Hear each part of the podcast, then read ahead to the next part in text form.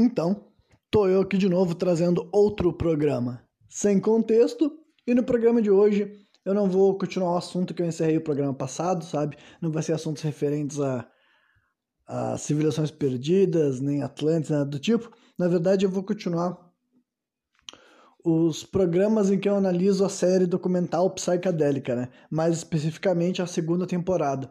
Eu não me lembro qual foi o último episódio que eu falei sobre essa série, mas é bem recente, deve ser uns três episódios atrás, então talvez eu mantenha esses, essa frequência, sabe? Dessa vez daí não vai durar, não vai levar quase 100 programas para eu pegar e falar dessa série por completo. Mas então, eu decidi que tava, eu estava afim de assistir o segundo episódio dessa, dessa série e já resolvi preparar um roteiro aqui para comentar com vocês. Então vamos lá, né? Uh, o nome desse episódio da. Tipo, eu não vou explicar muito eu, eu estou assumindo que quem vai ouvir esse programa aqui já escutou todos os meus, meus episódios que eu estou analisando a, a, primeira temporada dessa série e também esse último episódio que eu falei. Pelo menos esse último que eu falei, sabe? Que é o da segunda temporada e tal. Se tu não viu aquele lá, vai lá ouvir para eu não ter que repetir exatamente tudo aquilo que já foi dito naquele programa, mas, né, eu sempre acabo tendo que repetir uma parte que outra, até porque essa, essa série repete vários dos. Tipo, várias das colocações que eles estão falando nos programas, eles basicamente falaram desde o primeiro episódio e tem que falar agora até a segunda temporada. Mas indo adiante, então, o segundo episódio da segunda temporada dessa série se chama Psicologia Psicodélica, né? Em inglês é Psychedelic Psychology ou psychology, não sei qual dos dois pronunciam, acho que é psychology, né? Mas enfim, é psicologia psicodélica. E do que, que está falando especificamente é um programa focado realmente na parada terapêutica da questão, sabe? Aquilo que eu já vi martelando um monte de vezes, e esse programa aqui é um daqueles bem assim, falando que é gente que tá, tá, tá utilizando psicodélicos para fazer tratamentos, para lidar com problemas como ansiedade, depressão, pesquisadores, cientistas e vão contar um pouco mais da história e razões, uh, questões relacionadas ao uso, ao proibicionismo, todas essas paradas, então vamos lá.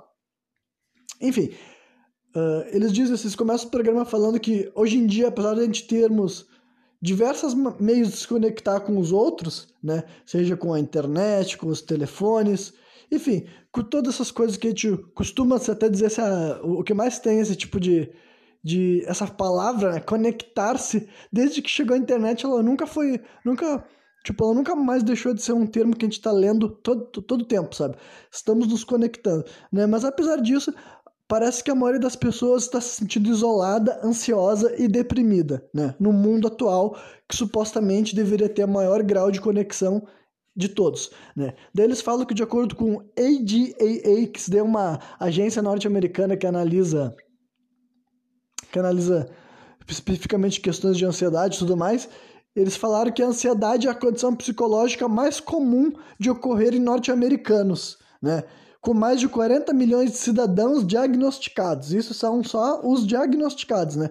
E tipo, trazendo aqui para o nosso país, entrando para o Brasil, não é difícil de imaginar que seja por aí também, sabe? Eu, particularmente, utilizando a minha vivência particular e utilizando dados, pesquisas, gente especialista dessas áreas que falam, eu diria para vocês também que com certeza, a ansiedade deve ser a condição psicológica que aflige uma grande quantidade dos brasileiros. Isso daí que, né, são simplesmente os diagnosticados. Se tem 40 milhões de diagnosticados, eu não acho que seja exagero dizer que, sabe, o triplo, pelo menos, realmente tenha ansiedade. Isso daí colocaria para mais de 100 milhões isso tanto nos Estados Unidos quanto no Brasil, eu, eu, eu chutaria meu palpite que isso deve acontecer no mundo inteiro, sabe? Pelo menos o mundo que é afetado por essa nova forma de viver o mundo, sabe, ocidental que a gente está acostumado aqui hoje em dia.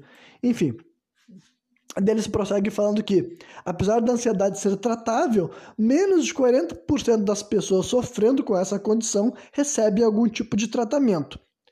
Com tantas pessoas se afastando da religião, poderiam os psicodélicos fornecerem o que é necessário para as pessoas se conectarem com seu subconsciente e iniciarem uma cura profunda? Né? Essa é uma das perguntas que eles fazem que na minha mente a resposta sempre é sim. Embora eu imagine que eles vão, quando eles estão fazendo esse tipo de pergunta, é porque eles vão discorrer o porquê que eles acham que funciona de uma forma ou de outra, né? E daí eles prosseguem o programa falando o seguinte: no começo do século passado, o renomado psicólogo suíço Carl Jung, né, Carl Jung, desenvolveu a psicologia dos sonhos, né? psicologia dos sonhos, entre aspas, uma forma de tratamento baseada em interpretar as imagens enxergadas por seus pacientes. E daí eles entram numa questão assim dos arquétipos das imagens que as pessoas enxergavam no sonho. Aí, tipo, eu vou até.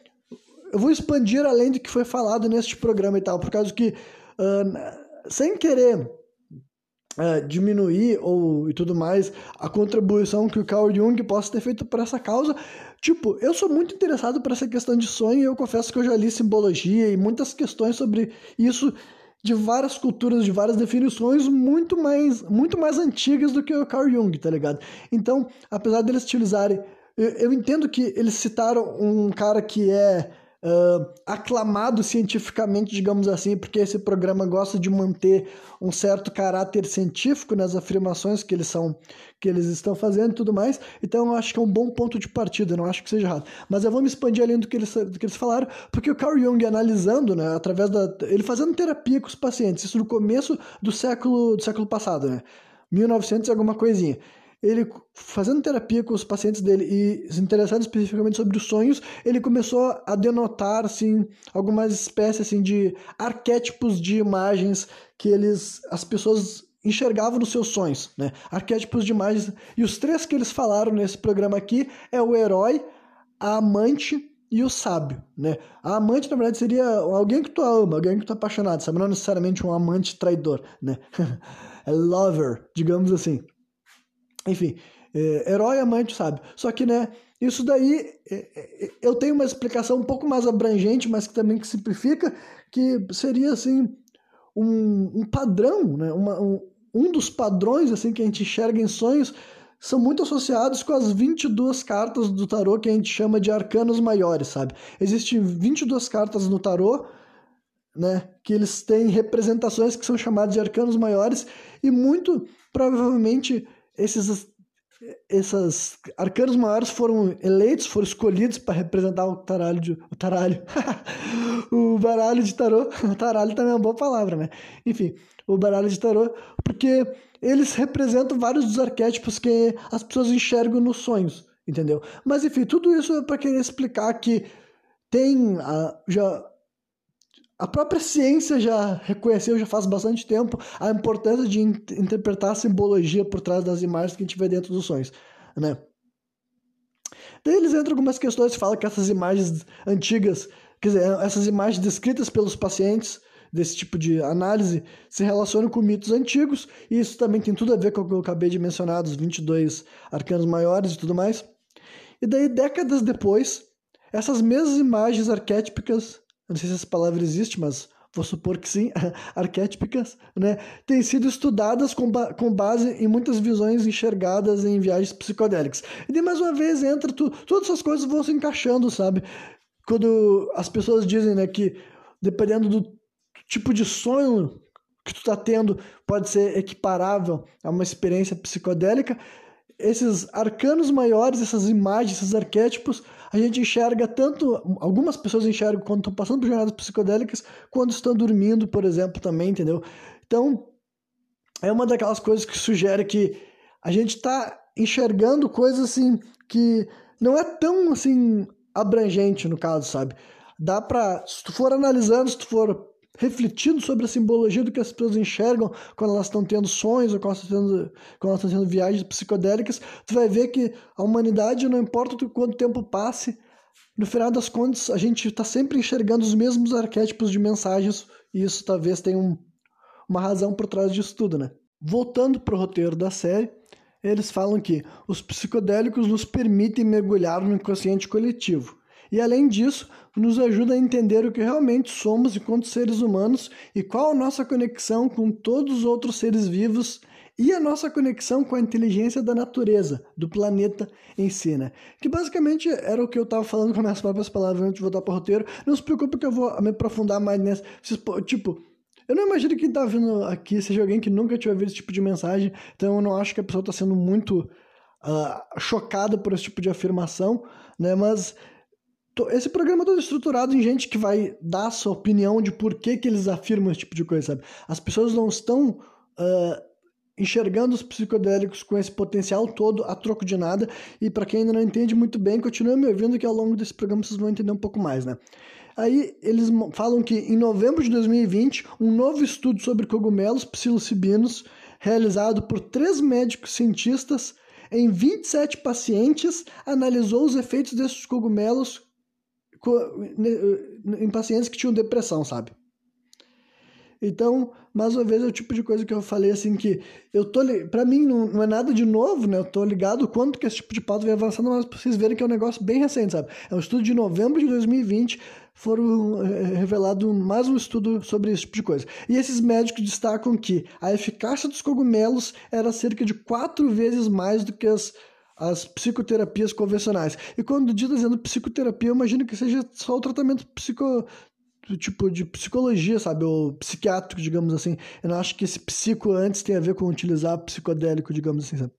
Mas poderia ser, que sabe, outros remédios assim que estão legais assim, sabe? Aí antes de eu comentar sobre essa questão assim, de como é que um cogumelo pode ser tão mais eficaz assim para conduzir uma terapia, eu tem mais algumas coisas que eu acho que vale a pena eu ler aqui do meu próprio roteiro antes de chegar nas minhas constatações mais abrangentes sobre esse tópico.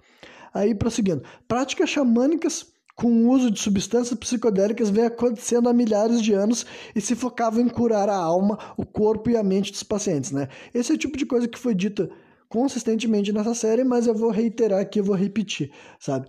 Todas as noções modernas que a ciência está começando a comprovar e fazendo testes e fazendo pesquisas, está vendo que sim, a gente pode fazer com que as pessoas melhorem bastante. Isso está vendo de uma sabedoria indígena, ancestral, que não foi morta, entendeu? Mesmo com o processo de colonialismo, mesmo com a perseguição que rolou durante muito tempo em cima das substâncias psicodélicas, conseguimos preservar essa sabedoria e depois daí na metade do século passado, os pesquisadores começaram a ouvir, começaram a trazer para o laboratório, começaram a ver como é que um xamã fazia esse processo de cura, porque é isso que essas tribos falavam, entendeu? Essas substâncias não eram utilizadas com outra razão senão para curar o corpo, a mente e a alma, né? A alma, como sempre, não pode ser deixada de lado, porque essa é outra coisa muito diferente entre a medicina xamânica, a medicina indígena e a medicina ocidental que a gente usa hoje em dia, sabe? Porque os xamãs nunca ignorariam algo como a alma, enquanto a nossa medicina de hoje em dia sequer lida com a questão da alma. E nesse programa eles vão falar mais sobre isso, mas ainda assim eu fa sempre faço questão de fazer esse tipo de esclarecimento antes, porque eu não sei qual é o grau de. Uh, de informação sobre esse assunto a pessoa que está me ouvindo tem, sabe? E eu não quero que a pessoa saia daqui com uma ideia errada do que eu estou falando e confundindo o que eu estou querendo dizer de maneira bem clara, né? Aí prosseguindo, essa prática englobava bem-estar emocional e espiritual, não apenas psicológico. Daí é o que eu acabei de falar, entendeu? Outra coisa assim que todas as coisas vinham junto, sabe? Inclusive esse tratamento psicológico, tratamento psicológico que eles faziam, não, não é que nem a gente faz hoje em dia que tem os remédios que vão agir no nosso corpo quimicamente, digamos assim, porque o xamã, ele não esperava que a tua mente ia ficar boa se teu coração e teu espírito não estivesse bem também, sabe? Era um tratamento que tudo tinha que vir ao mesmo tempo, né? Aí uma das pessoas que eles convidaram para falar, né, como sempre essa série tem um narrador que vai falando informações específicas, mas também várias coisas são ditas por pesquisadores de áreas diferentes falando enfim, o que eles querem falar. Daí, uma pesquisadora que eu achei bem interessante, algo que ela sintetizou, e eu vou repetir praticamente em português, é o seguinte: que nós temos diversos vocábulos para representar o bem-estar físico sabe? Geralmente quando a pessoa pergunta se tá bem, né? Tipo, também tem um lado psicológico da parada, mas várias vezes eu tá bem, ou tá com saúde, digamos assim, e a gente tem várias coisas para dizer, eu tô bem, eu tô saudável, e quando a gente fala saudável, a gente tá querendo dizer que tu não tá com resfriado, por exemplo, né? Então a gente tem vários vocábulos para pensar que tu tá bem físico e até mesmo psicológico mas o mesmo não ocorre para analisar o bem-estar emocional ou espiritual. E eu entendo, tipo assim, eu achei fantástico o que ela falou, mas eu entendo que para outras pessoas. Uh, Bom, eu vou ter que explicar o, o, o que, que, Isso aqui deve ter ficado muito confuso, né? Porque o que eu queria ter dito é: eu entendo que para outras pessoas, tipo assim, ah, mas também, né? Como é que a gente vai ter uma palavra para dizer que tu tá bem espiritualmente, que tu tá bem emocionalmente? Mas é que eu acho que simplesmente a nossa sociedade realmente deveria ser mais integrada para quando tu perguntar para um ser humano se ele tá bem, tu não pergunta se ele tá bem, se ele não tá resfriado ou se ele não tá com dor de cabeça. Quando tu pergunta se ele tá bem, é tu quer saber se ele tá bem, tá ligado? E isso engloba tudo a respeito do ser dele, sabe? Mas na nossa sociedade a gente não tem aquela ideia de que tu falar para os outros que tu não tá bem por uma questão até emocional ou nem vou falar espiritual, porque a nossa sociedade, de modo geral, a maioria das pessoas são elas não são necessariamente ateias ou agnósticas, mas elas, é, digamos que o certo seria agnósticos, sabe? Mas até as pessoas que dizem ter uma fé em Deus, elas ainda são muito desespiritualizadas, tá ligado? Eu diria que a maior parte do nosso mundo hoje em dia são de pessoas que não levam em consideração um plano espiritual em nenhum momento da vida deles por razão nenhuma. Então eu entendo que é ainda mais abrangente. Mas enfim, me perdi bastante nisso aqui, mas também para como esse programa vai ter vários assuntos repetidos, algumas coisas eu vou ter que simplesmente brisar para ficar um pouco mais variado, né? E vamos lá. E daí eles continuam falando o seguinte: não há maneira convencional ou prática de lidar com as experiências traumáticas. O que isso quer dizer? Que, tipo, qualquer experiência que a gente passa que seja uma experiência traumática, de vários níveis diferentes de trauma, sabe? Sempre um, um desconforto menor ou uma experiência realmente traumatizante. Essas coisas acontecem com a gente e, de alguma forma, a gente simplesmente se espera que essas coisas resolvam sozinho. Né? Inclusive, a gente tem aquela expressão que sempre diz assim, que o, o tempo cura tudo, digamos assim, porque outra coisa que é nosso padrão da sociedade é quando, tipo, se alguém que tu conhece passou por um trauma, o que, tu, o que geralmente a maioria das pessoas pensam é, bom, tem que esperar agora ela seguir adiante, sabe? Então realmente é bizarro, né? Quando a gente para pra pensar como que é o normal do nosso mundo. E eu entendo que para muitas pessoas estar sugerindo que quando alguém tem uma experiência traumatizante, o que tu deveria fazer com ele é uma jornada uh, espiritual guiando sabe, pelo mundo astral, sabe, um xamã guiando ele pelo mundo astral, com uma pessoa utilizando um psicodélico. Eu entendo que para muitas pessoas isso pode ser. Enfim, ainda posso soar errado, posso soar torto, mas eu só posso reiterar, cara, na minha opinião, não é assim que eu tô querendo descrever, não é assim que eu enxergo mesmo, sabe? Eu consigo pensar assim, pô, um mundo onde, quando a pessoa passa por um trauma, como eu disse, de trauma variado, em vez de a gente simplesmente falar, engole teu choro, ou, enfim, lide com isso, sabe? Volta pra tua vida como se isso não tivesse acontecido e simplesmente, enfim, vai adiante, até um dia vai parar de doer na marra, sabe? Ou vai ficar um vazio tão grande que tu nunca mais vai conhecer preencher, não vai, nunca mais vai conseguir preencher. Em vez de fosse assim, a pessoa fosse, passasse por isso que eu acabei de descrever, sabe? Uma jornada psicodélica para ela retrabalhar, reestruturar e voltar a reintegrar, reintegrar para a sociedade e se lembrar que aquilo ali, é sabe, coisas como isso é só um passageiro e o que está acontecendo para ti não é especificamente para ti, entendeu? todas essas concepções que vão vindo, se tu fazer uma jornada da maneira mais correta possível, eu acredito que seria melhor do que a gente simplesmente continuar do nosso sistema, que é, tu passou por um trauma, engole o choro, segue a tua vida que um dia vai parar de doer. Ou não, né? Uh, enfim, e daí eles passam daí mais uma vez para falar um pouco, mais ou menos como foi o programa passado, que era especificamente sobre as plantas e o planeta, digamos assim, né? Aí eles voltam um pouco botando, botando as plantas em foco e dizem que elas parecem ter uma dádiva diferente da nossa. E acredito que quando eles falam dádiva, né, a palavra gift que eles usam lá no inglês, e eu traduzir como dádiva, eu acredito que eles querem dizer com isso que a nossa dádiva quanto ser humano é aquilo que nós chamamos de consciência, sabe? De nós pensarmos e elaborar raciocínio, enfim. Isso que a gente chama da nossa dádiva que nos separa dos outros seres que a gente conhece, né? Mas as plantas têm uma outra dádiva, digamos assim. Porque elas existem nessa, nessa mesma realidade que nós, só que elas parecem possuir uma mentalidade compartilhada, entendeu? Nenhuma planta parece se enxergar como individual, todas elas se enxergam como membros de uma estrutura. O que de certa forma nós também somos, mas a gente falha demais para enxergar, talvez porque a nossa dádiva também seja a nossa maldição, né? A consciência faz com que ao mesmo tempo que tu seja capaz de refletir sobre as coisas, tu te enxergue separado da matriz, digamos assim, e as plantas não fazem isso. As plantas se enxergam como totalmente elas fazem parte daquele ecossistema, sabe? Elas não lutam, tipo, a planta não sofre se ela está sendo comida por um animal, sabe? Porque isso é tão natural quanto a gente morrer, sabe? Mas um ser humano não lidar com o luto dessa maneira para nós seria chocante, sabe? A pessoa não ficar chorando e sofrendo, sabe? E se lamentando pela morte parece é chocante para nossa realidade, porque a gente vive numa sociedade que diz que quando tu morre, tu tem que sofrer e se descabelar. Tu não pode ser que nem a planta que é devorada e, tipo, é, é, é, trazendo para raciocínio ainda mais extremo, é tipo ser devorado por um animal, sabe? Se tu for devorado por um animal, tu tá voltando pro mesmo lugar de onde tu veio e todo mundo sabe que vai voltar para lá, sabe? Não tem ninguém vivo aqui que duvida que a gente vai voltar pro mesmo lugar de onde a gente veio. Mas ainda assim, a gente tem uma sociedade, uma cultura, uma estrutura que nos ensina a pensar que esse tipo de coisa tem que ser. A gente tem que sofrer muito, muito antes de chegar o momento do desencarno e a gente tem que sentir tudo né, muito pessoal. Enfim, e algumas coisas eu tô simplesmente. Já tô trazendo assuntos que eu sei que eu vou ter que falar mais no. Tipo, mais adiante nesse episódio, sabe? Mas enfim, fazer o quê? Vamos adiante. Uh, tá, prosseguindo, né? Eu tava falando que as plantas têm uma mentalidade compartilhada. Aí eles dizem que quando a gente ingere as plantas, no caso daí as plantas psicodélicas, que elas também são plantas, entendeu? É como se a gente tivesse entrado nessa linha de pensamento que as plantas possuem, sabe? Esse que eles estão querendo sugerir. E é um bagulho que a gente até falado uma, uma vez com minhas palavras também, que seria que as plantas são os nossos professores. É basicamente isso, sabe? Um pouco das ideias que nós vamos tendo graças aos psicodélicos é como se fosse a gente pensando um pouco como as plantas pensam, sabe? A gente volta a se enxergar um pouco mais pertencente ao mundo do qual nós somos parte, e isso é um, começa a ser um pouco menos assustador e as coisas, inclusive, até parece ter um valor maior do que a gente está acostumado a ter, né?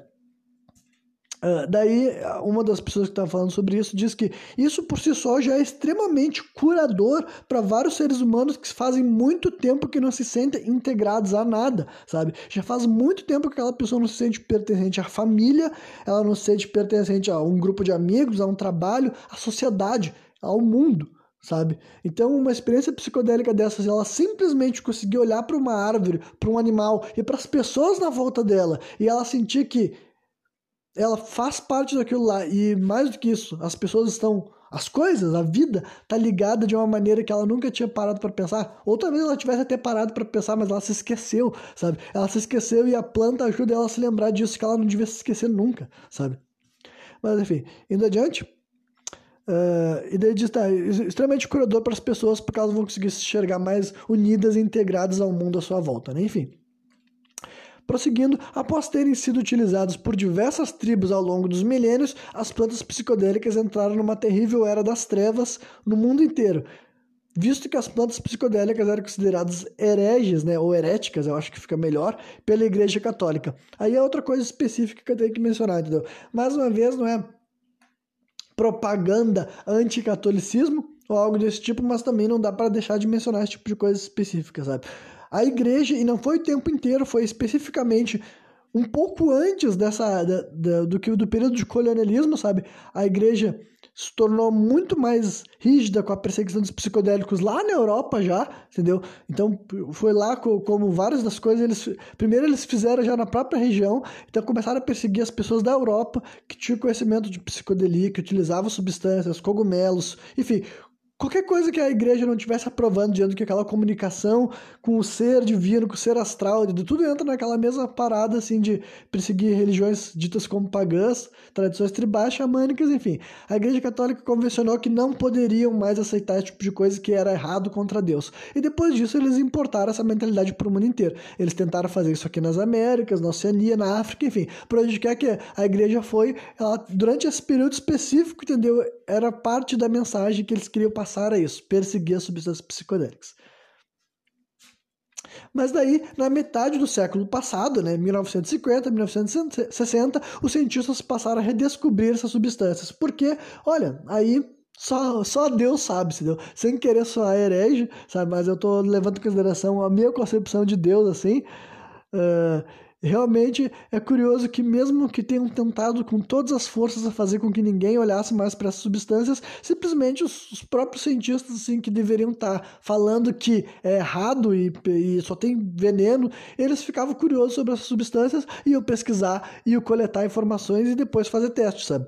E daí eles começaram a estudar de maneira mais honesta substâncias como mescalina, LSD e psilocibina.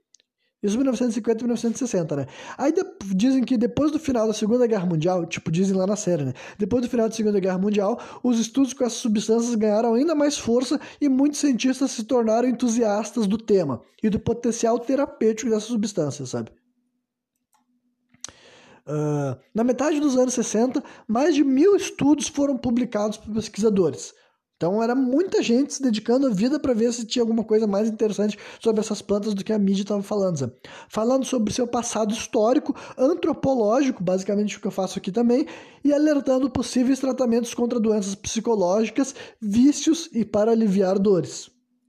Mas ainda nessa época, pesquisadores contrários passaram a questionar os resultados da pesquisa né, pró-drogas, digamos assim, e após alguns falharem, após alguns pesquisadores que estavam querendo tipo, falar positivamente dessa substância, digamos assim, eles falaram em replicar os resultados, muitos, muitos desses pesquisadores foram perdendo entusiasmo sobre esse tema, sabe?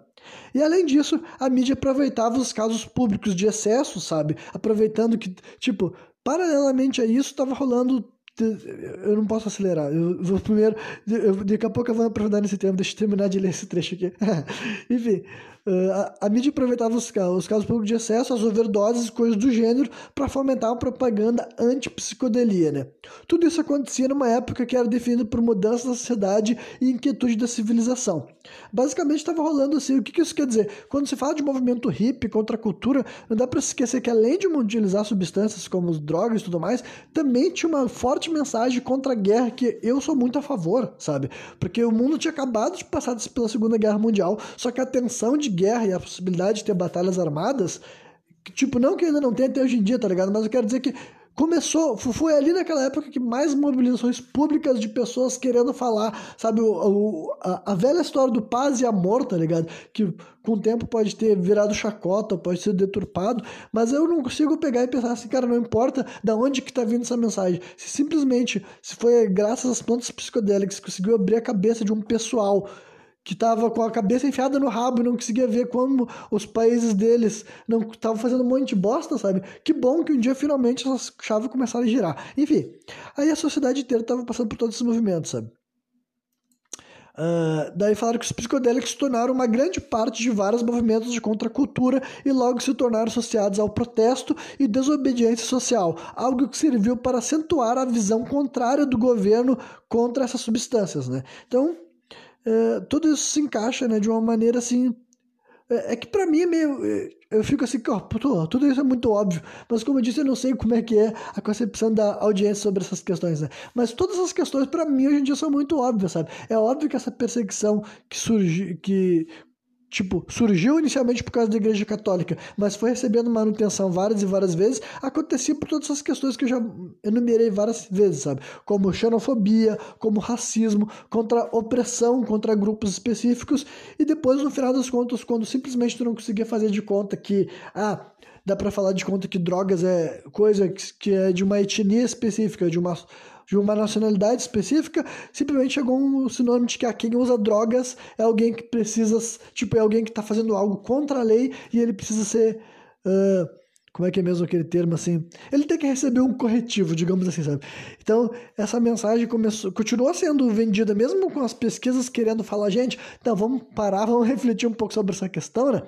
Isso que também, só para outra coisa que eu sempre acho importante reiterar, é que Drogas como crack, heroína e cocaína, por exemplo, não são psicodélicos, tá ligado? Então essa é outra coisa muito distinta já na minha mente que talvez para audiência ainda tem gente que não separa muito bem. Então saiba que há essa separação dentro da própria comunidade científica, sabe? Estudos sobre se a cocaína pode servir para alguma coisa boa. Tipo, eu sei que tem questões sobre dor e tudo mais, mas agora efeitos terapêuticos de cocaína, isso não é uma coisa que eu entenda e nem que eu tô advogando aqui, sabe? Cocaína heroína é outra parada, não são drogas psicodélicas e não era, esses estudos não eram sobre isso. Esses estudos eram sobre outras substâncias, como eu já falei, ayahuasca, sabe?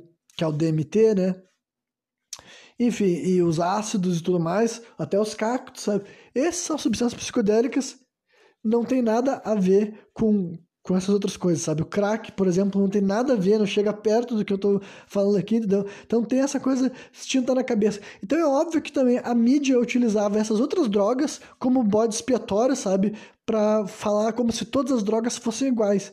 Você consegue entender? Aproveitavam várias e várias tragédias, tipo, não que não tenha gente que tenha feito merda por causa de outras drogas. Só que agora, para mim, sabe, eu não tenho como comprovar isso aqui, assim, uh, estatisticamente do nada, sabe? Mas agora, se eu tivesse que apostar, cara, eu aposto que muito mais merda rolou por causa dessas outras drogas, sabe? Aqui no Brasil, a cocaína e lá nos Estados Unidos a heroína, sabe? Eu, se eu tivesse que dizer quantidade assim, de overdose ou de gente que cometeu algum crime sob efeito de alguma droga específica, sabe? Eu, se eu tivesse que apostar psicodélicos contra essas outras drogas derivadas de ópio, eu apostaria que a heroína nos Estados Unidos foi um problema maior do que os ácidos, do que os cogumelos, sabe? Justamente porque a mensagem é diferente, sabe? O que, que essas, o, o que, que essas substâncias estão falando para as pessoas é diferente, sabe? E enfim, já fui, entrei fundo nessa história que eu falei que era, que era óbvia, né? Mas é que eu tava me sentindo meio bobo falar, falar, falar e não explicar certas coisas. Mas vamos lá. Indo adiante, né, apesar de muitos psiquiatras terem se manifestado contra, ainda assim uma lei de 1970, isso lá para os Estados Unidos, né, 1970 colocou substâncias psicodélicas como algo de extremo risco ao lado da heroína, basicamente se ligando com o que eu acabei de falar, entendeu? Então, o Estado se aproveitava, sabe, seja por ingenuidade ou por maldade, aí vocês querem, depende do teu grau de conspiração, eu confesso que eu levo muito pro lado da maldade mesmo, sabe?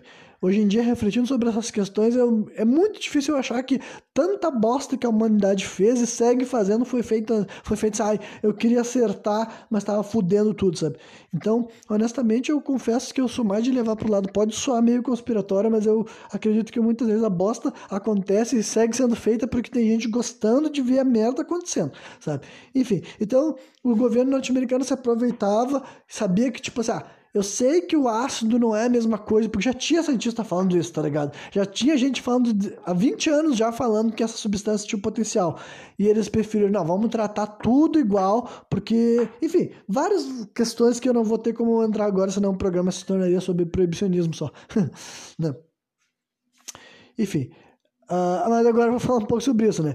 Sobre a proibição, né? Que lá nos Estados Unidos eles chamam de prohibition, que no Brasil geralmente chamam de proibicionismo, que é, para marcar o período que a, a, a perseguição até para os usuários dessas substâncias era ainda mais acentuada, sabe? Não que aqui no Brasil ainda não tenha, eu sei muito bem do país que eu vivo, da realidade que acontece, né? Mas é para falando assim, porque, por, por questão assim de. Até não só por perspectiva, mas também por proporção, sabe? Até que no Brasil, mesmo sendo um país que a maioria das substâncias são criminalizadas sem nenhuma informação ilegal, sem poder negociar e tudo mais, ainda assim não é como já foi, sabe, na década de 70, na década de 80, por exemplo. E lá nos Estados Unidos era a mesma rota, sabe, a época que eles chamam de proibição, né? Teve também esse termo do prohibition, era para falar da época que teve a lei seca nos Estados Unidos também, por exemplo, né? Mas enfim. Uh e daí o, alguns pesquisadores falam que essas substâncias elas eram muito mal compreendidas, né? Mal compreendidas em que sentido? Havia poucos estudos falando sobre elas, havia muitos estudos falsos, que é uma coisa que eu já falei várias vezes também, várias vezes assim, gente que falava pesquisas assim totalmente tendenciosas e, e era feito de uma maneira errada, feita para dar errado, dava o resultado errado e eles sabiam que estava errado e mostravam para as pessoas, olha só, viu? Olha a merda que vai acontecer se tu deixar isso daí ser legalizado. Enfim, né? tudo isso para ajudar uma propaganda antidroga. Além disso, pessoas fazendo uso dessas substâncias sem saberem o respeito de, a respeito de coisas como mentalidade e ambiente em que farão este uso colaboravam para alimentar essa narrativa antidrogas. Uh, então, fazendo uso dessas substâncias em ambientes não controlados, aumenta a chance de ocorrer eventos ruins. Enfim, eu vou explicar um pouco mais para deixar um pouco menos mecânico essas duas últimas frases, mas o que, que isso quer dizer? Mais uma vez, sabe, aproveitando que estava rolando, tipo, trazendo para a realidade, entendeu? Eu sei que não essas substâncias não foram reintroduzidas para a sociedade da maneira que eu estou sugerindo, sabe? As pessoas não estavam se, se drogando para se conectar com Deus. Se conectar com Deus foi uma um efeito, uh, não digo colateral, porque não é que as pessoas não estavam querendo aquilo, mas é um negócio que, sem as pessoas querer, algumas, sabe?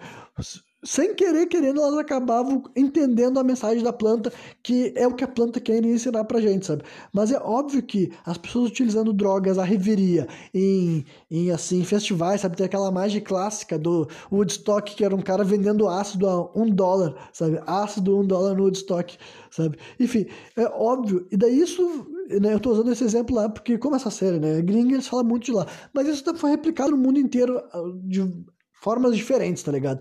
Mas o ponto é que essas substâncias é, estavam sendo pouco estudadas, mas elas estavam vindo à tona por causa disso. Geralmente através da legalidade, geralmente através do tráfico. E obviamente que esse estudo, esse uso era feito totalmente ignorante, gente. Tentando assim, parem para pensar. Assim, todas as pautas que eu falo, Lembre-se que eu nunca utilizei nada dessas substâncias, mas eu tenho certeza que eu já estou muito mais preparado para entender e um dia que eu for utilizar, mesmo que não seja totalmente um cenário xamânico, no mínimo, no mínimo, no mínimo vai ter um pouco mais de respeito e eu vou levar a sério essas três coisas que são as três coisas fundamentais para o uso de qualquer substância psicodélica e que muita gente quando fala de drogas não fala disso e não tem como falar de drogas sem falar dessas três coisas, que é o que? A dosagem, entendeu? A quantidade faz diferença no, no que tu vai ver, no que tu vai sentir, até por questões de segurança, então a dosagem é fundamental, não dá para te fazer de conta que utilizar uma substância psicodélica sem levar em consideração a dosagem faz sentido, então não faz. Segundo lugar, a mentalidade, o que é a mentalidade?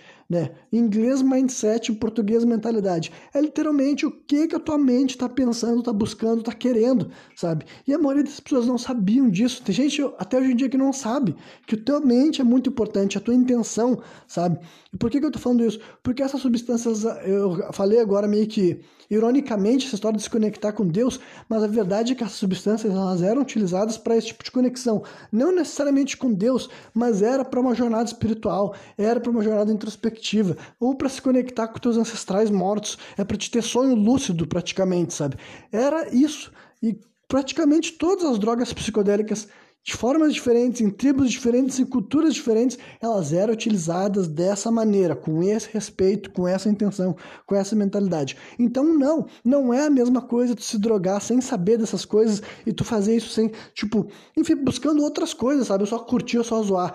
E só, mais uma vez, eu não tô querendo criticar esse pessoal, mas é só pra botar em perspectiva. Essa gente não sabia disso, sabe? essas drogas, elas eram vendidas pelo tráfico, o cara falava, tu usa isso aqui, tu fica doidão. Muita gente não sabia. Só que no meio desse balaio no meio de um monte de merda que aconteceu por causa da ilegalidade, por causa do tráfico, por causa da falta de informação, por falta, enfim, de informação, já acabei de falar isso, mas né, de diálogo honesto sincero e explicar essas coisas que nem eu estou explicando aqui, rolava as tragédias, rolava os excessos, rolava os absurdos que ainda pode acontecer e tudo mais. E a terceira coisa era o ambiente, sabe? Porque que o ambiente é importante? Porque assim, ó, é outra coisa que tem, tem a ver com essa mensagem que as pessoas todas vêm mencionando que sentem, sabe? Esse negócio de integração com a sociedade, integração com a natureza, integração com a sociedade. Então pensem, se essas substâncias elas eram utilizadas pelas tribos indígenas ah, desde, sabe, milhares de anos atrás, para se conectar com a natureza, para se conectar com o divino, enfim, para essas coisas, não é a mesma coisa tu utilizar uma substância dessas num lugar totalmente artificial, entendeu? Que é o que as pessoas utilizam hoje em dia. Até eu, quando uso dentro da minha casa, por exemplo, no caso, eu não uso porque eu nunca, tipo, não uso substâncias psicodélicas além da maconha, mas a maconha é diferente. Mas enfim, mas até eu estaria dentro da minha casa, que já é artificial, não tô em contato com a natureza, tá ligado? Então, tudo isso faz diferença. Então, obviamente que as pessoas utilizando substâncias sem saber de dosagem, sem saber de mentalidade, sem saber de ambiente, era propício para rolar merda, para ter aquelas imagens que as pessoas ficam olhando assim, olha o que a droga faz contigo, sabe? De uma pessoa, ou porque ela se drogou demais, ela não consegue. Ela, e, e ela tá fazendo tipo assim, pense que aquilo ali, ela, ela para ter usado aquilo lá, ficar deitado, sendo guiado por um xamã para ele viajar para outra dimensão e se encontrar com vários espíritos e ter uma viagem que mudou a vida dele. Era para aquilo ali que era para ele estar tá fazendo. E, em vez disso, ele está usando uma, é aquela mesma dosagem para ficar interagindo em público e dançando e beijando, enfim. Como eu disse, eu não estou falando isso para julgar, é para as pessoas entenderem como que essas substâncias elas a mesma substância é utilizada em ambientes completamente distintos e no final das contas tu pensa, tu acha que isso faz diferença ou não? Sabe, tu acha que, ah, utilizar droga em qualquer lugar, em qualquer mentalidade, em qualquer ambiente, em qualquer quantidade vai dar o mesmo resultado. Não, não vai, entendeu? Não faz o menor sentido fazer esse tipo de generalização, sabe? E não mais generalização, é simplificação que torna o assunto banal, burro e tosco, digamos assim, sabe? Então, né, era justamente a proibição, justamente o proibicionismo que criava o cenário para acontecer todas essas coisas que a, a mídia e o governo utilizavam como razão para que essas substâncias deveriam ser criminalizadas, sabe? Era a falta de informação, a falta de orientação, a falta de diálogo real, não só científico, mas também espiritual, tá ligado? Quando se fala de drogas, para mim, quando elas forem reintroduzidas na sociedade, tem que ser trabalhado com tudo isso. A gente vai ter que recuperar o tempo perdido. Tipo, eles falaram especificamente sobre a proibição, mas eu não vou falar tão profundamente, não vou mais uma vez né, dissecar por completo porque que o proibicionismo é o fim da picada e está mais do que na hora de a gente progredir sobre essa pauta, sabe? Mas tudo, mas ainda assim, como eu sei que a proibição vai cair, tipo, é só, é só uma questão de tempo, não importa uh, nada, certeza absoluta que esse dia vai chegar, no caso, mas quando a proibição cair, a gente vai ter que literalmente recuperar o tempo perdido, sabe? E quando eu digo recuperar o tempo perdido, é que nós vamos ter que daí ficar algumas gerações instruindo de maneira real, científica, trazendo conteúdo assim, sabe? Tanto, tanto os canais de televisão vão poder veicular conteúdo sério e didático, informativo, e vão poder explicar o que, que são riscos, o que, que são os problemas que acontecem, o que, que é a overdose. E também vão poder, pouco a pouco, né, eu não sei se vai chegar a esse ponto, sabe? Mas assim, essa subcultura que nasceu das pessoas se drogarem como algo errado, ilícito, também veio por causa da proibição. A partir do momento que essas coisas forem legalizadas e ter toda essa discussão que eu estou sugerindo aqui, entendeu? Tanto espiritualizada, eu não estou dizendo que vai, ah, nunca mais vai acontecer uma overdose e jamais as pessoas vão misturar as substâncias que não deviam e ter uma famosa bad trip sempre assim, que ela tá se drogando numa festa e não tá se drogando dentro de casa. Mas eu realmente acho que até as pessoas vão ressignificar essa coisa, sabe? Eu acho que a partir do momento que for legalizado, e como eu disse, devagar, a parte da tartaruga, aos trancos e barrancos, a gente vai ter que recuperar o tempo perdido, sabe? A gente passou muito tempo com uma sociedade que estava aprendendo a se relacionar com as drogas de maneira ilegal, mas nunca parou, entendeu? Usuários nunca pararam de existir em todos os lugares do mundo, não importa a severidade da lei antidrogas que o país tentou institucionalizar, sabe? Nenhum país do mundo que disse que ia botar pena de morte para acabar com o tráfico e para acabar com o consumo conseguiu, sabe? Nenhum, nenhum, nenhum, absolutamente nenhum. 100% dos países que tentaram vencer o tráfico com a guerra ao tráfico perderam. O único jeito de tu acabar com o tráfico é através da legalização, porque é uma mudança estrutural na, estrutura, na sociedade, tá ligado? É um negócio que vai acontecer pouco a pouco, vai resignificar, quem sabe vai ter um dia mesmo que seja muito menos comum as pessoas, ah, eu vou ir para uma festa me drogar, não porque, ah, porque, tipo, simplesmente porque você tem esse caráter de ser algo diferente, de ser algo errado, tá ligado? As pessoas vão estar tão acostumadas com experiências psicodélicas para terapia e para, quem sabe, até para cultos, entendeu? Mais uma vez, eu não tô querendo sugerir isso aqui para ser ed, mas eu não vejo nada de errado que todas as religiões que a gente conhece hoje em dia, a gente trata com respeito, com dignidade, as religiões que é comum tu conhecer alguém aqui no Brasil que faça parte de um culto, sabe? Eu não acharia estranho que no futuro alguma parte desses cultos envolvesse o consumo de substâncias psicodélicas, porque adivinha, essa era a razão original para essas pessoas utilizarem essas substâncias, entendeu? Então, para mim, faz todo sentido que, tipo assim, ah, um dia paro de perseguir a maconha e depois, algum tempo depois, paro de perseguir outras drogas, sabe? Quem sabe daqui a 20 ou 30 anos, as, as, algumas dessas drogas, entendeu? Ou os cogumelos, ou a própria maconha, ou enfim, um cacto, a própria ayahuasca, sabe? Que já tem cultos, tipo Santo Daime, sabe? E aquele também União do Vegetal, sabe? Que são praticamente as religiões estruturadas ao redor da ayahuasca, sabe? Então, eu não duvido que isso aconteça, sabe? Naturalmente, sem ninguém ter forçando e sem ninguém vai estar tá falando assim, nossa, eu estou usando uma droga num culto. Porque as pessoas vão ter passado por um processo de readaptação, de reestruturar e de entender, entender, entender entendeu? e daí não vai acontecer mais daquilo das pessoas assim, ah, vou usar drogas porque é algo ilegal. A pessoa que tomar a decisão de, de fazer uso de uma substância, ela vai estar tomando essa decisão muito mais consciente, muito mais bem informada, entendeu? Então, até o uso recreativo ou uso adulto dessas substâncias, sem ser para uma terapia, sem ser para um culto religioso, ainda assim eu acho que vai melhorar, sabe? Se a gente, quando a gente passar por esse processo que eu disse que vai ter que acontecer, sabe? Muita informação, cientista, médico falando e também guias espirituais, sabe? Entender gente que traz a sabedoria dos povos xamânicos e traz estudos antropológicos para ensinar para as pessoas essas coisas que eu já tô, há de, não digo há décadas, mas sei lá, no mínimo uns cinco anos eu tô mais interessado nesse assunto e sei lá, já faz uns 10 pelo menos que eu comecei a ir atrás, assim, mais eu ficar curioso sobre toda essa história, sabe? De onde que chegou essas plantas até nós. E conforme eu fui vendo mais resultados e mais pesquisas e mais estudos que continuam avançando e tendo mais contato com as histórias de origem dessas substâncias, a minha concepção tem se tornado assim, mano, a gente passou muito tempo falando bobagem dessas plantas, sem estudar, sem conhecer, sem cientista validando aquilo lá com estudos reais, sérios, sem conversar com as pessoas que utilizavam essas substâncias há milhares de anos para descobrir por que, eles utilizavam e fomos comprando uma narrativa muito mais moderna, muito mais desinformada, ignorante e, na minha opinião, até de mau caráter, sabe? Como eu disse aqui, pode soar meio conspiracionista, mas eu duvido que não tinha ninguém tomando essas decisões tão arbitrárias e fazendo questão, ah, vamos reduzir as drogas às drogas, sabe?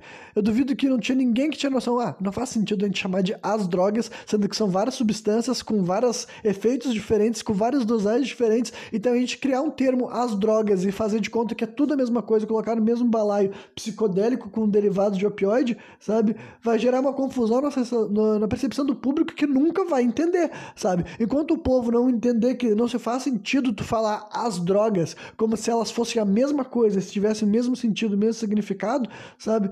É um negócio que tu, tu nunca vai conseguir ter esclarecimento, tu nunca vai entender a diferença de uma para outra, os efeitos que acontecem, os riscos que tu corre, sabe? Tu não vai entender caralho nenhum. Os médicos não entendem para socorrer alguém, sabe? É uma coisa que eu já vi várias vezes a comunidade científica falando que é muito bizarro depois que tu depois que tu vai abrindo a cabeça pro lance da psicodelia, tu fica, caralho, eu sou um cientista, mas eu não entendi nada dessas plantas, porque geralmente o cara tem que fazer uma especialização por fora, tá ligado?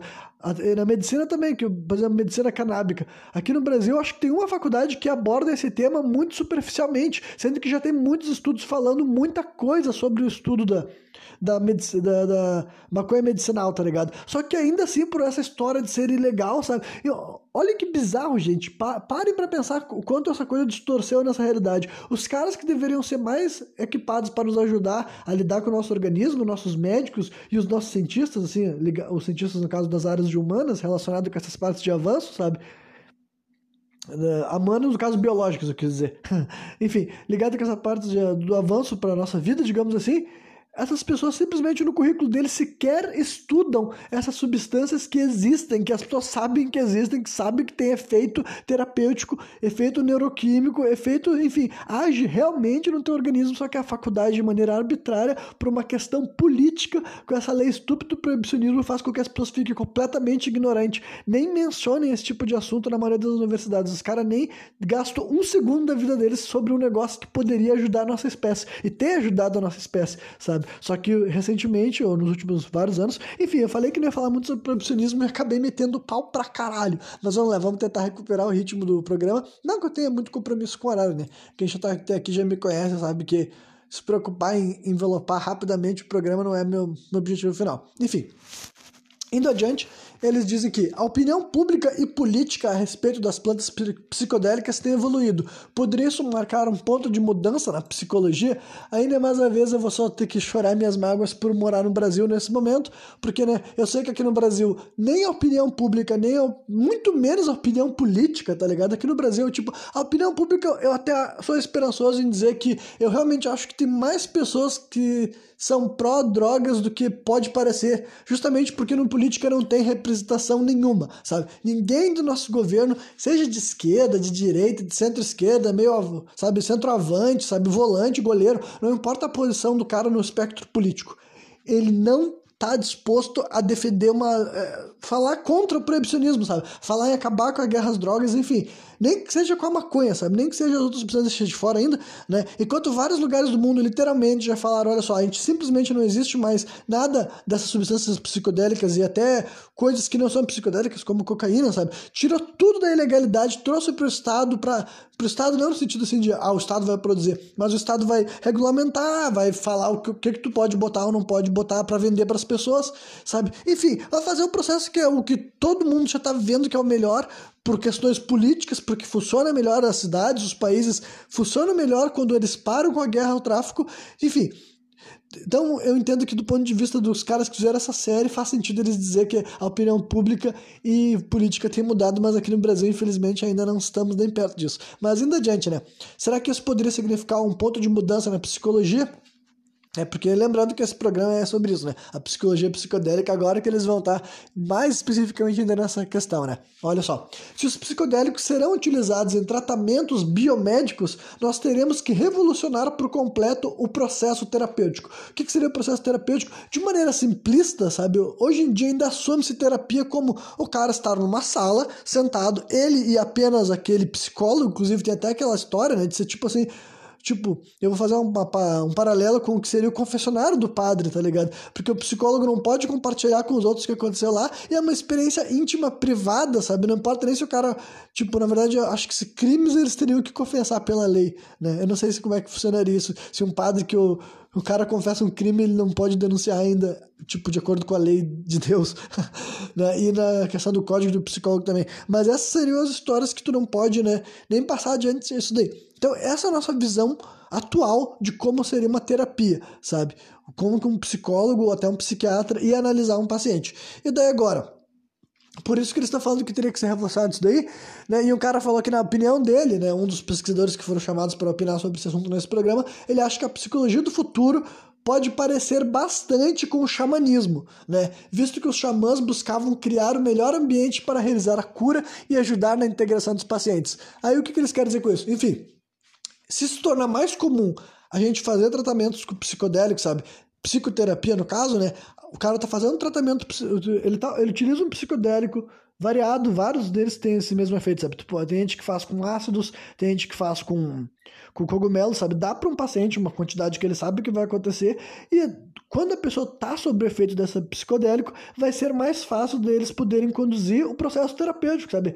Como ele teria fazendo com a pessoa sóbria, só que sentem com... Sentem não, entendeu? Os estudos estão mostrando que ajuda. Eles conseguem é muito mais fácil o processo terapêutico se o cara está conseguindo conduzir um paciente que está sob efeito desse tipo de substância, por exemplo, sabe? E soluções positivas realmente transformam a vida dessas pessoas. Mas ainda assim acontece nesse cenário que a gente fala, e né, levando em consideração o que eu acabei de falar de mentalidade e ambiente, entendeu? Eles estão falando que assim, quem sabe no futuro se torne mais comum sessões em grupo, porque é um negócio que acontece assim em questões. Uh, por exemplo, um dos exemplos de rituais de ayahuasca que eu sei que as pessoas passam seriam mais ou menos assim o, o que eles estão sugerindo para se tornar mais padrão para o futuro, sabe? São várias pessoas, elas estão tipo assim, deitadas, sabe? Várias vezes, até nesse, nesse programa eles mostram esse tipo de imagem, por exemplo, sabe? Todas as pessoas consumiram a mesma substância, digamos assim, elas estão deitadas a uma certa proximidade, sabe? Botam uma toalha no rosto deles para diminuir a entrada de luz e geralmente elas estão sendo acompanhadas por pessoas que estão sóbrias só para fornecer ajuda, auxílio, até porque dependendo da jornada psicodélica a pessoa pode ficar horas nessa condição e daí é bom ter alguém para auxiliar ela caso ela precise se alimentar, caso ela tenha que ir até o banheiro e, né, e ela ainda esteja muito confusa entre as imagens que ela estava enxergando de olhos fechados, deitado, entendeu? E depois que ela abre os olhos e volta, entre várias aspas, sabe? Volta para a realidade, digamos assim, é bom ter alguém sóbrio para ajudar ele nesse tipo de função, entendeu? Então, eles estão sugerindo que talvez Assim como esse tipo de coisa que a gente está fazendo hoje em dia na nossa sociedade, isso a gente está aprendendo a reproduzir o que os, os, povos indígenas faziam, entendeu? Porque geralmente a sessão terapêutica xamânica era feita o quê? Em grupo, em comunidade. E isso é uma coisa que a nossa terapia moderna ainda não explorou muito, entendeu? Quem sabe não faz. Que, tipo, eu entendo todo esse negócio de privacidade, que o mundo moderno é obcecado por privacidade, e eu também sou, sabe? Eu também gosto muito da ideia de estar isolado dos outros seres humanos, entre várias aspas mas eu também entendo que eu criei essa minha romantização pela privacidade, tipo, devido por exemplo, assim, até por questão de pressão social todas essas coisas, aquela, aquela ideia de que, ah, quando tu tá sozinho, tu não tem problema, tu não vai ter ninguém para te incomodar, não vai ter ninguém pra encher teu saco. Mas eu entendo que essas noções foram sendo instaladas em mim, porque, né, a experiência que eu fui tendo nem sempre era tão fácil, estar tá tendo uma vida tão. Uh, um convívio tão bom, tão agradável, né? Essas coisas normais que fazem com que as pessoas gostem de mais ou menos privacidade, mas de modo geral o ser humano moderno gosta de privacidade, né? A ideia de a gente ficar numa casa, criar paredes, tetos, janelas e nos isolar, de enxergar outros seres humanos, vem daí, né? De colocar muros e tudo mais. Então, tipo, é só, é só isso que eu tô sugerindo, sabe?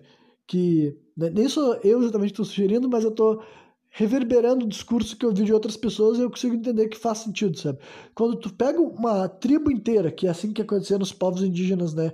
Nessa estrutura tribal, uma tribo inteira, e tu faz um processo de cura em grupo, enquanto as pessoas estão passando por aquela experiência, elas vão olhar um no olho do outro, elas vão se sentir mais integradas, mais unidas, elas vão ter um vínculo que hoje em dia muitas vezes a gente não, a gente não repete. E é claro que isso acontece de maneiras diferentes hoje em dia, tipo, uma, uma união familiar ou num culto religioso das pessoas que fazem parte de cultos, ou até numa reunião de grupos de amigos. A gente tem maneiras ainda pontuais de se conectar em grupo, mas não são processos terapêuticos, tá ligado? É isso que eu tô falando. A terapia moderna ainda enxerga mais assim de um processo assim, ó, tu vai lá sozinho com o cara e conversa com ele. Agora eles estão falando assim, pô, quem sabe no futuro a gente vai ser mais xamânico até no lugar, no ambiente que ser, sabe? Quem sabe vai ser mais comum as pessoas irem fazer um processo terapêutico, sei lá, ou no espaço mais aberto, ou pelo menos assim numa no, tipo, as clínicas serão feitas com um, um, quintal, digamos assim, sabe? E a gente vai parar de ah, ser normal a pessoa entrar num prédio e ir pro consultório ficar sozinho durante uma hora conversando com o psicólogo rodeado por paredes, tá ligado? Porque sabe, isso daí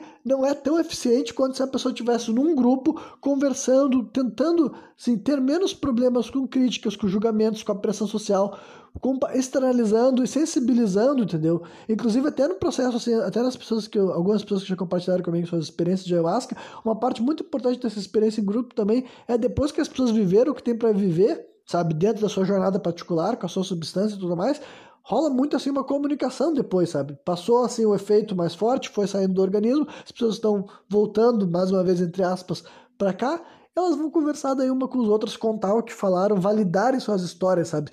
Porque geralmente tem histórias importantes para contar e é importante que isso seja ouvido pelos outros seres humanos e aqueles outros seres humanos também falem, tipo, uh, mostrem que se importam, rolar realmente uma integração do grupo.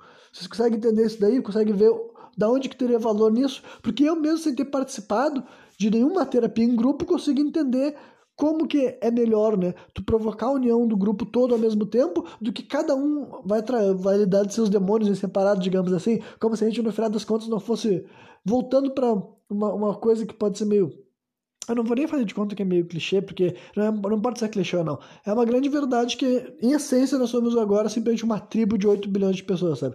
A gente simplesmente não. Muitas pessoas são cegas quanto a isso por várias maquinações que se colocam entre nós, entre isso. Né? Mas enfim, é que eu tô mais uma vez colocando os carros na frente dos bois, né? Indo adiante, né? Uh, deixa eu ver. Uma bebida como a ayahuasca, por exemplo, é uma medicina feita para a pessoa tomar e, e, nunca se esquecer, né? Sendo assim, um tratamento muito diferente dos considerados convencionais hoje em dia. É, isso daí basicamente, tipo, eu já acabei de falar pra você de ayahuasca, então eu nem vou me entender sobre isso aqui, né?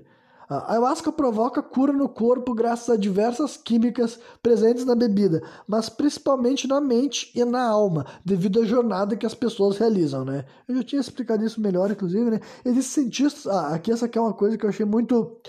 Tipo, eu não fiquei chocado, entendeu? Porque eu não é tipo, apesar de eu nunca ter ouvido essa afirmação específica, foi uma coisa, uma informação nova, mas eu fiquei assim, ah, era de se esperar que teria esse tipo de, de imbecil, né?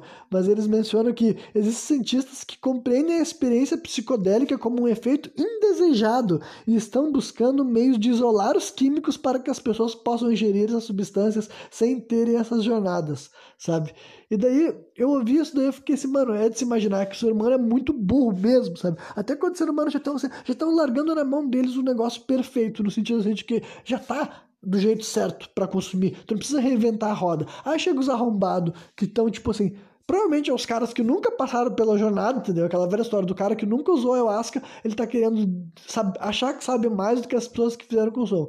Mas enfim, então provavelmente o cara que nunca usou ayahuasca, digamos até que ele seja careta, né? Talvez ele até seja contra drogas, e na cabeça dele ele tá, tipo assim, ele tá dando o braço a torcer, porque a evidência de que o potencial terapêutico dessas substâncias é tão alta que ele tá tipo assim, bom, eu não tenho mais como simplesmente mentir que drogas, essas drogas são veneno e elas não servem para nada, sabe? Psicodélicos são venenos e não tem potencial terapêutico. Então o que eu tenho que fazer? Eu vou tentar reinventar a roda, eu vou fazer, dar um jeito de fazer um comprimido de DMT, tá ligado? Que a pessoa consome, vai rolar um efeito rápido no organismo, mas a gente tá tirando tirando a jornada psicodélica, porque tem uns imbecil que ainda se negam a aceitar esse tipo de coisa como vantagem, não só não é nem vantagem, cara, mas tipo é o valor mesmo da, da, da, da dessas substâncias, em essência, sabe? Isso aqui, é uma das coisas que eu até já tinha que eu já tinha eu sei que tem uma anotação sobre isso, mas eu vou falar agora antes do tempo, sabe? Mas é um bagulho assim, só para deixar ainda mais claro, caso as pessoas... Eu não tô falando, em momento nenhum aqui, eu tô falando que as drogas vão curar os traumas das pessoas. Elas te ajudam a mudar a tua perspectiva para tu, se tu, depois que tu voltar pro teu estado de sobriedade, digamos assim, se tu quiser fazer algo a respeito com aquele conhecimento que tu obteve nessa tua troca de perspectiva, pode haver mudança, sabe? Então é um negócio que até nessa série mesmo eles falaram, Nenhuma das substâncias vai te curar de nada que te machucou no passado. A diferença é que elas vão sim te ajudar a refletir, a pensar, a ressignificar, a retrabalhar. Isso também já é comprovado cientificamente, sabe? As substâncias psicodélicas, de maneira geral, embora de formas diferentes, elas alteram coisas como assim o, o o, o jeito que o teu cérebro percebe o valor das coisas, a importância que elas têm e atribui até o significado para eles, sabe? E também tem a ver com o lance da tua memória. Então, sim, as substâncias psicodélicas te permitem olhar sob uma nova perspectiva, de uma maneira bem simplista, sabe? É como se fosse tu olhando para um negócio que tu já tá olhando, tipo, uma questão do teu passado que tu olhou a vida inteira da mesma forma, sem nunca mudar o ângulo daquela visão e daí aquela pessoa passa por uma jornada psicodélica, ela fala, mano, pela primeira vez na vida eu consegui olhar de outro lado, eu consegui pensar em outra questão, sabe?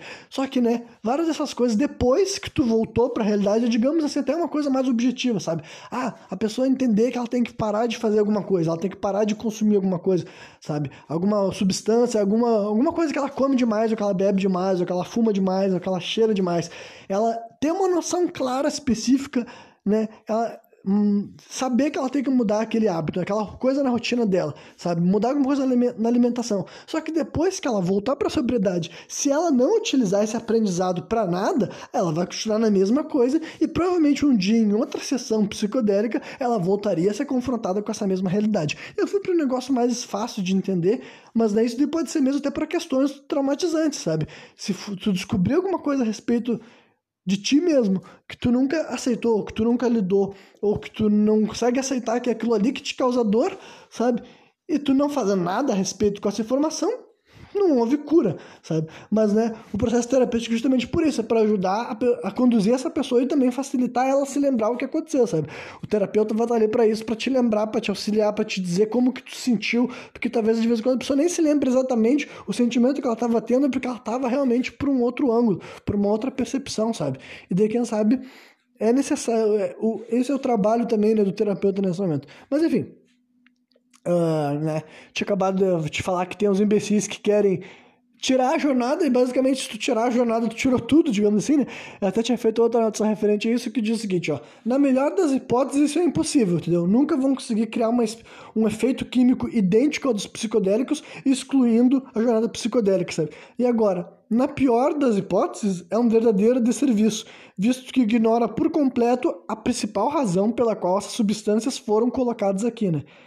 Que é nos fazer ter a jornada. Há quem diga que sem experiência psicodélica não haverá efeito fisiológico e nem neuroquímico no corpo. Jornadas em que as pessoas revisitam sua primeira infância, juventude e adolescência são extremamente comuns, entendeu? É um, um pesquisador que falou especificamente isso. Então, né, é outra das coisas que já foi evidente ao longo das décadas, as pessoas comparando resultados, uma coisa que falaram, olha só, acontece muito das pessoas falarem, e quando dizem primeira infância, realmente até do período assim uterino, sabe? Várias pessoas se recordam do período uterino, se lembram da sua infância, juventude e na adolescência de alguns eventos, de alguns capítulos, de coisas que eles não pensavam mais, ou realmente conseguiram retrabalhar, significar alguma coisa. E depois eles entram para outra coisa que daí eu acho, achei interessante, né?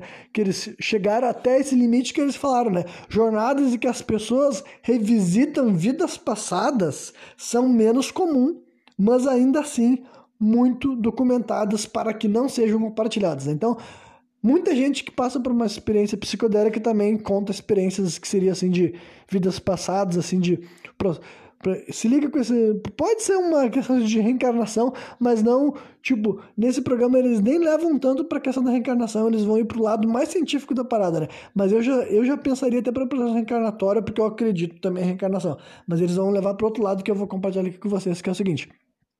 Uh, primeiro lugar, eles falam o seguinte, ó, a ideia de que alguém seja capaz de acessar memórias de uma vida vivida anteriormente não é algo novo. Aí também pode parecer meio né, reencarnatório, mas é o seguinte, ó, Alguns acreditam que estudos recentes sobre o nosso DNA possam nos mostrar como pode ser possível. Eles mostram que estudos divulgados em 2013 mostravam que experiências traumáticas poderiam alterar o DNA de ratos e eles passavam essas informações adiante para seus descendentes, né? Uh, que tipo, eles falaram que ah, teve uma, uma, geração de ratos que eles eram criados sofrendo um estímulo ruim, sabe?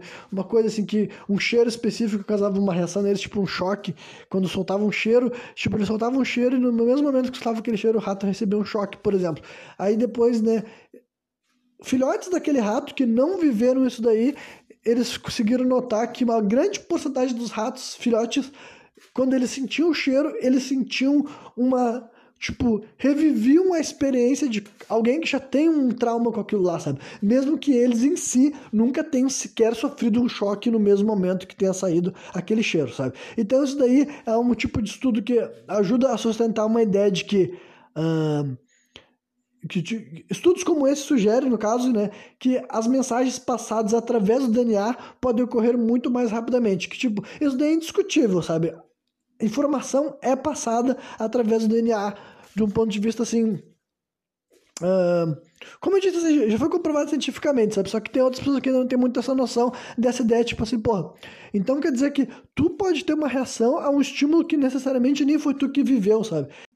Então, né, só mais uma coisa, antes de eu fazer um comentário a respeito desse tipo assim de noção, né, que o nosso DNA pode, pode carregar esse tipo de informação, por exemplo, eles também mencionaram que assim, em 2015, um grupo de pesquisadores de uma, da escola médica ICON soltou um estudo feito com 32 judeus sobreviventes do Holocausto e 22 filhos de sobreviventes do Holocausto, nascidos após a guerra. Né, nascidos após a guerra. Uh, e dele esse estudo sugeria que efeitos traumatizantes tenham passado através do DNA, sabe?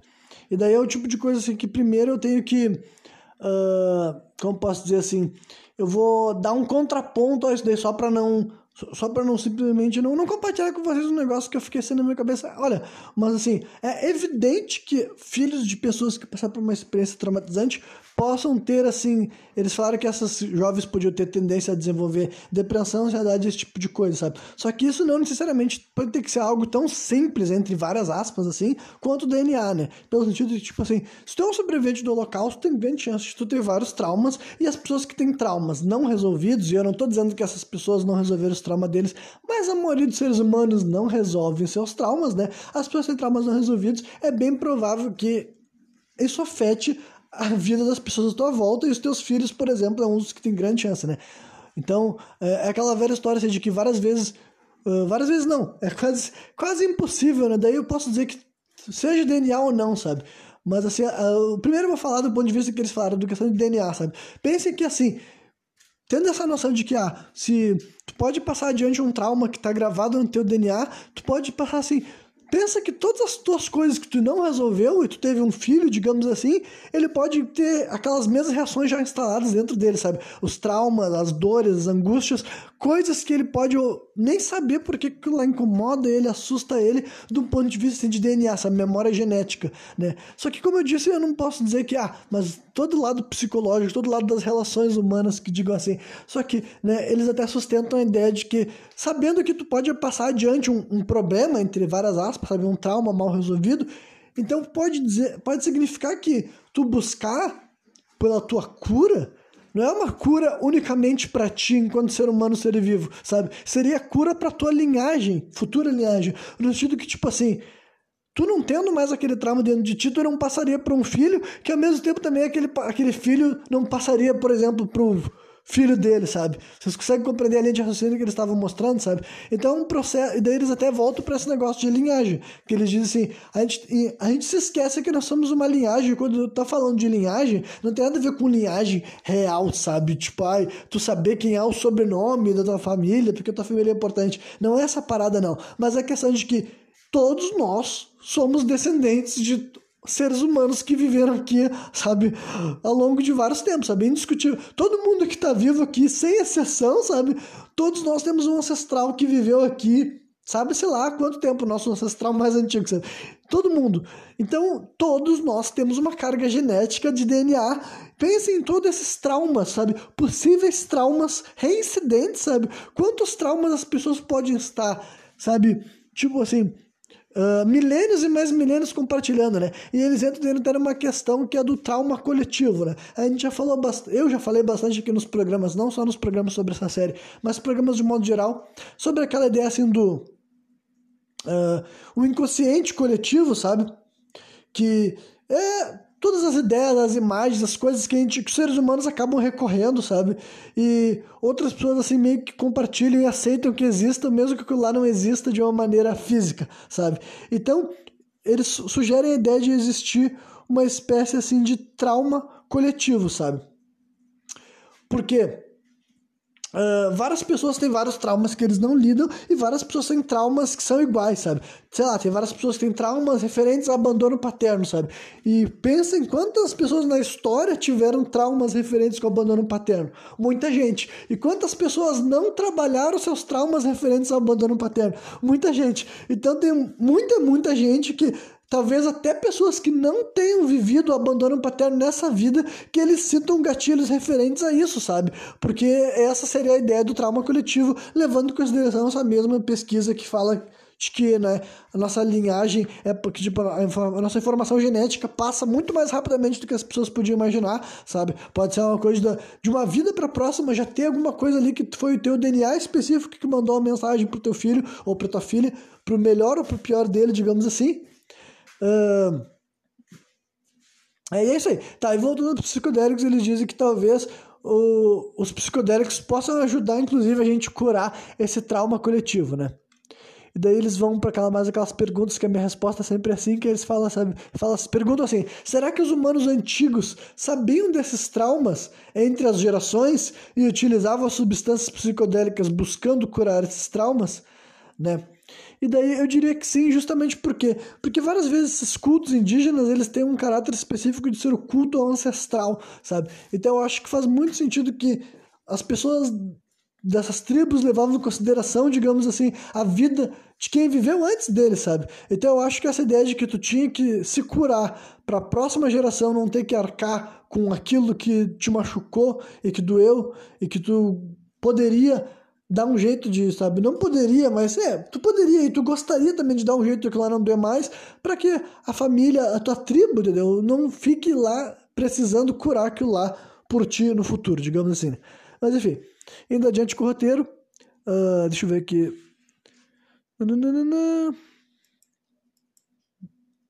Enfim, já, é que algumas coisas que eu tinha comentado, né? Tipo esse negócio de atribuir importância e valor às coisas, eu tinha comentado.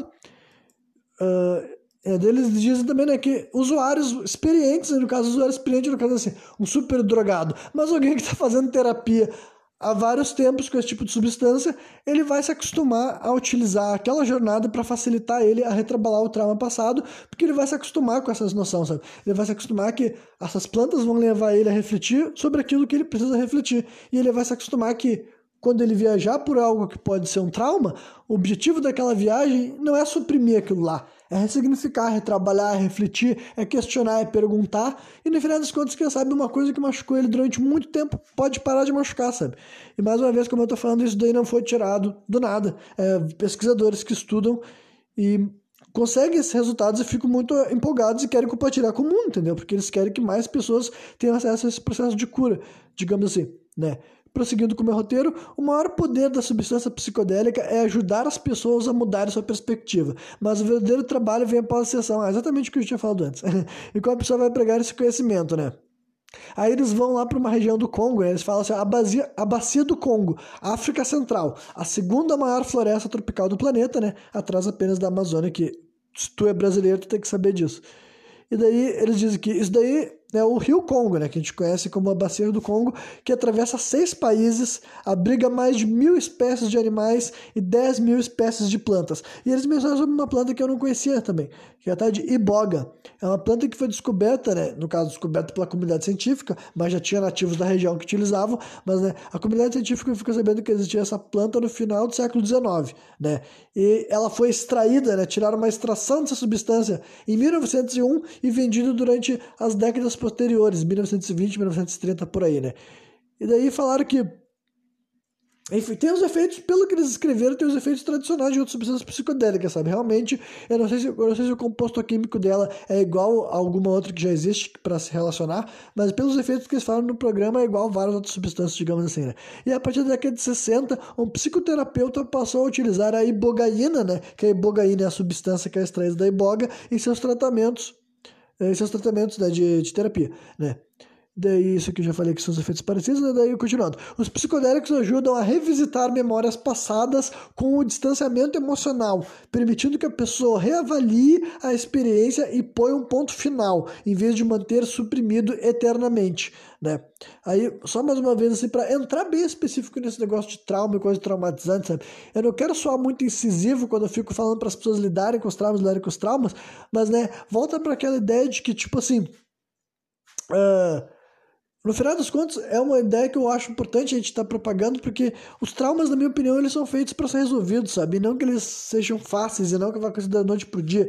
Só que, né, o, a próxima anotação que eu tinha, melhor eu ler antes de fazer esse esclarecimento, que diz o seguinte: os traumas passados afetam a nossa mente subconscientemente, o que por sua vez afeta nossas atitudes conscientes, né? E daí eu me lembrei até de um programa que eu fiz falando sobre como um pesquisador lá estava falando que, para ele, todos os vícios, indiscutivelmente qualquer vício, sabe? E quando ele estava falando vício, era não só de substância, mas de atitudes de compulsão alimentar, enfim, qualquer atitude que o cara utilizava como um vício, sabe? Algo que ele repetia mais do que ele deveria para obter um resultado no presente e ignorar o futuro, ele acreditava que todos os vícios aconteciam por questão de traumas da infância. E é basicamente sobre isso daí que essa afirmação, né, que eles fizeram nessa série aqui também, quer dizer, porque basicamente é o seguinte, se tu tem traumas mal resolvidos, e qualquer trauma, sabe? E de níveis variados, coisa que te machuca, te angustia, que é uma coisa que simplesmente tu não pensa, tu nem fala, e tu nunca mais quer falar, tu nunca mais quer pensar, mas tu sabe que essa pauta existe na tua cabeça. Ela te atormenta ainda, sabe? Mesmo que ela não te atormente conscientemente, mesmo que tu não pense sobre aquilo conscientemente, se isso não foi realmente lidado, nunca foi digerido de verdade, essa coisa mora no teu subconsciente, né? E a psicologia diz que o subconsciente é o que mais controla as suas atitudes conscientes, sabe? Então, sim, é, é aquela velha história do cara que ele nunca conseguiu aceitar que ele sofreu um abuso na infância dele, não necessariamente um abuso sexual, mas eu quero dizer que, por exemplo, ele apanhava, só para ser, vou pegar, vou criar um, uma caricatura aqui para vocês vão entender. É tipo aquele cara que é agredido pelos pais dele e eles gosta de falar que não tem problema nenhum. Aí tu observa a vida desse cara, por exemplo, ele é alcoólatra, sabe? Então, sim, basicamente, cada vez que ele tá pegando e enchendo a cara dele, pode ser porque ele nunca lidou com o fato de que ele apanhava na infância, entendeu? Então ele é alcoólatra, ele não consegue entender. Isso é uma coisa que pode parecer que não tem ligação. Tipo assim, ah, Renan, o cara apanhava na infância e se levou a ser alcoólatra, mas sim, é o que muitos psicólogos sugerem, sabe? Os traumas.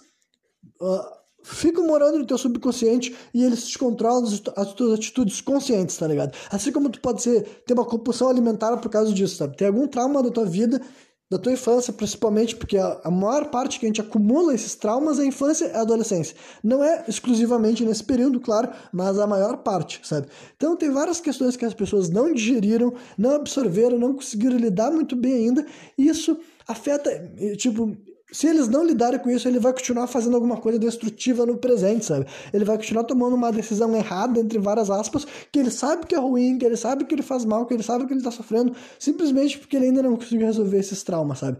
Então é por isso que para mim é importante lidar com esses traumas, porque não, eles nunca desaparecem. Tipo, se tu não conseguiu botar esse ponto final que eles falaram há pouco tempo atrás, e eu falei aqui inclusive também, né? A verdade é que eles vão estar tá te atormentando, então não é um negócio que a gente tem que realmente mudar esse paradigma de fazer de conta que essas coisas vão ser assim solucionadas do nada, sabe? Mas né, depois disso eles voltam para aquele assunto sobre que eles tinham falado sobre uh, vidas passadas, digamos assim, as pessoas que se lembram utilizando psicodélicos, né? Aí eles vão para outra questão, eles falam que no ano de 1947, em Cleveland, Ohio, um médico utiliza um desfibrilador para ressuscitar um jovem que teve uma parada cardíaca. Né? Dizem que essa foi a primeira vez que alguém utilizou um aparelho desses, né? Em 47, e desde então várias pessoas voltaram desse estado de quase morte, com histórias sobre como é morrer e como é a vida após a morte, digamos assim, né? Então pense que essa é outra coisa importante, né? Já devia ter outras técnicas de ressuscitar, mas eu acho que o desfibrilador é o que, tipo, você deve conseguir resgatar mais pessoas, assim, entendeu? A gente começou a ter mais abundância de gente que conseguia ser resgatada, digamos, de parada cardíaca, por exemplo, e estados que realmente dá para se dizer que a pessoa estava morta, sabe? Se não fosse aquela intervenção daquela máquina, digamos assim, aquela pessoa teria morrido. Então, né, começou a se acumular esse tipo de relato, né? E daí uma das coisas que eles mencionam é que tem, por exemplo, assim, uh, o, a história do túnel, né, que se tornou aquela expressão da luz do fim do túnel e tudo mais, é que um monte de gente que fala que parte da experiência dele de estar naquele estado ali é como se ele estivesse vagando num lugar que ele não estava enxergando nada, não estava, ele sentia ele se movendo, mas não enxergava coisa alguma, como se fosse um túnel, e lá adiante ele começava a enxergar uma espécie de luz, né. E nesse programa eles não mencionaram especificamente sobre a questão assim, de gente que sai do corpo, né, na história de projeção astral, digamos assim, que também sei que é o tipo de coisa que muita gente relata, sabe. Mesmo, mesmo, mesmo, se vocês pesquisaram, vai ver que várias pessoas que falaram que passaram por essa experiência se enxergaram fora do seu corpo, viram os médicos cuidando dele, sabe, ou ressuscitando ele enquanto ele estava se enxergando lá de fora, sabe. E isso também tem explicação, assim, científica, sabe, por que que o teu cérebro está fazendo esse tipo de coisa, digamos assim. Uh, enfim, e daí depois eles concluem o programa em dois assuntos, digamos assim, mas eu vou, eu vou falar praticamente só um deles agora, sabe? Porque daí eles falam sobre como que uh, essa, tipo, que várias também, várias experiências psicodélicas e experiências de quase morte têm relatos similares, sabe? Do que, que a pessoa enxerga. Até aquela história, assim, de ver, uh, quando a pessoa diz que ah, parece que a tua vida passa na frente de teus olhos como se fosse um flash, pode não ser necessariamente toda a tua vida, mas tu passar por uma jornada equivalente à jornada psicodélica, porque lembre-se, né, que nesse mesmo programa eles falaram que muita gente fala que revisita a infância, a adolescência, por exemplo, né? Então, existem similaridades nas pessoas que estão passando por essa jornada daí. E daí eles levantam a hipótese de que talvez outro dos ensinamentos dessas plantas é nos ensinarem a morrer, sabe? Tipo, o que, que isso quer dizer? É tu estar muito mais preparado, né? Eles mencionam alguma das coisas que eu já mencionei aqui várias vezes, é que nós, tendo assim, uma mentalidade cristã aqui no Ocidente de como é morrer, a gente enxerga a morte como algo terrível e a gente enxerga a morte que o jeito que tu tem que lidar com a morte é se descabelar, sofrer e ficar, se vestir todo de preto, ficar semanas ou meses lamuriando, sabe? Isso é cultural, não é um bagulho tipo assim, ah, é assim que todo ser humano lida com a morte. Não, né? Aí eles dão exemplos até de outras sociedades que até, tipo assim, lá na Índia, por exemplo, que tem várias outras maneiras de lidar com isso, eles falaram de povos indígenas que tinham tradição de para deixar a pessoa depois que uma pessoa da tribo morria eles deixavam o corpo se decompondo num lugar que a, a tribo poderia enxergar a pessoa se decompondo ainda sabe? E isso isso não é assim com profanidade sabe? É justamente para as pessoas entendendo que existe, existem pessoas que enxergavam o processo da morte diferente, sabe? Enxergavam de uma maneira mais na natural, e as substâncias psicodélicas também, talvez elas estejam preparando a pessoa, sabe? Uma das coisas que eles mencionam assim, né? Eu vou linkar com esse assunto do da unidade que eles tinham mencionado lá no começo e eles mencionam um pouco no final também. É que, tipo assim, no final do programa também eles foram bem específicos sobre uh, uma frase que é tal da morte do ego, sabe? Só que eu não vou falar desse programa aqui porque eu sei que eu vou ficar falando bastante disso, então eu vou guardar para falar, quem sabe no próximo programa eu começo falando sobre isso também, sabe? E mesmo não sendo um programa sobre essa série, é um assunto que vira e mexe, eu leio ou vejo alguma coisa a respeito, então vale a pena eu discorrer com maior profundidade do que eu quero fazer aqui agora, né? Mas enfim, em alguns momentos desse programa eles mencionam a noção de unidade, sabe? Que é uma das coisas que os psicodélicos ajudam as pessoas a sentir. É a sentir que quando sentir que o universo é uma unidade, no sentido de que realmente é um único ser unido, sabe? Não é um não é tipo assim, tu ser único. Não é esse mesmo sentimento. Sentimento de unidade.